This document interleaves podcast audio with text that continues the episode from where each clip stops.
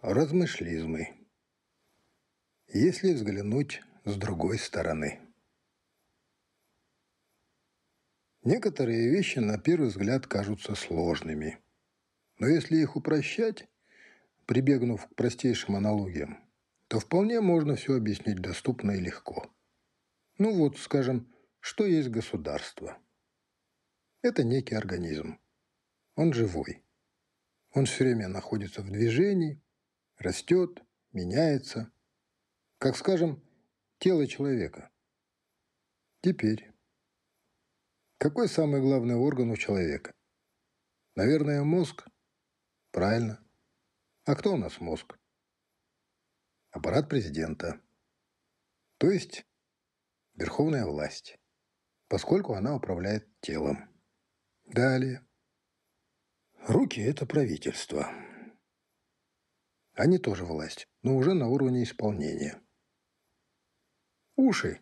Скорее всего, это силовики, сотрудники нас безопасности, полиция. Кровеносные сосуды – это система дорог, воздушных и наземных сообщений. Транспорт. Похоже? Пойдем дальше. Желудок – это у нас народ. Его надо кормить, поить, о нем надо заботиться. Если он не доедает или с ним что-то не так, то он начинает расстраиваться, волноваться и бурчать. Зрение нам нужно, чтобы видеть. Незрячий человек живет в темноте. Он не может обойтись без чужой помощи. Ему нужен поводырь и подсказчик. Кто у нас в таком случае глаза? Наверное, Министерство образования. Не могу сказать, что у нас стопроцентное зрение. У нас глаукома в предпоследней стадии. Мы видим, конечно, но так себе, мутно. А кто у нас отвечает за культуру? Я думаю, сердце и душа. Сердцем все понятно, а вот душа... Душа – это не орган, это что-то воздушное, эфемерное, неосязаемое, но она все же есть у человека. Бездушный человек – это животное. Вопросами души занимается у нас Министерство культуры. Как оно им занимается, я не буду говорить, это больная тема. Я могу лишь сказать, что животное начало в нас нынче преобладает. Ну и так далее. В общем, в государственном теле каждый орган выполняет определенную функцию. И каждый по-своему важен и необходим. В то же время ни один орган не может существовать отдельно от тела. Не может желудок жить без ног, а мозг без сердца. Они взаимосвязаны и взаимозависимы. Что в итоге? А вот что. Если за 30 лет наш мозг не смог правильно распорядиться тем, что ему подарила природа, я имею в виду богатейшую землю, то что это за мозг? Что это за глаза, которые не видят ничего дальше своего носа. Что это за руки, которые тырят все, что плохо лежит? Что это за уши, которые слышат только то, что им приказано слышать?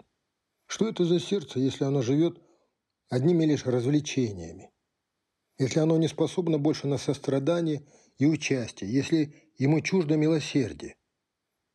И в конечном счете, что это за организм такой, столь убогий и столь примитивный, столь никчемный, столь пустой и столь горемычный.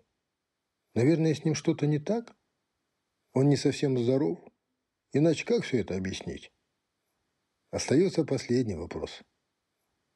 А есть ли в нашем несчастном, загнанном, больном организме хотя бы один полноценный участок, хотя бы одна здоровая опция? Пожалуй, есть. По иронии судьбы она располагается сзади – мы о ней всегда помним, мы о ней заботимся, мы ею апеллируем. Мы посылаем туда всех, кто нам не нравится или просто достал, кто ни на что не способен и на кого больше нельзя надеяться. Между тем, кое-кто находит причины ею гордиться, кто-то признается ей в любви и вырезает ее овальный портрет на скамейках, украшая ее изображениями заборы и подъезды. Кто-то ищет и находит на нее приключения – Словом, нам с ней не скучно.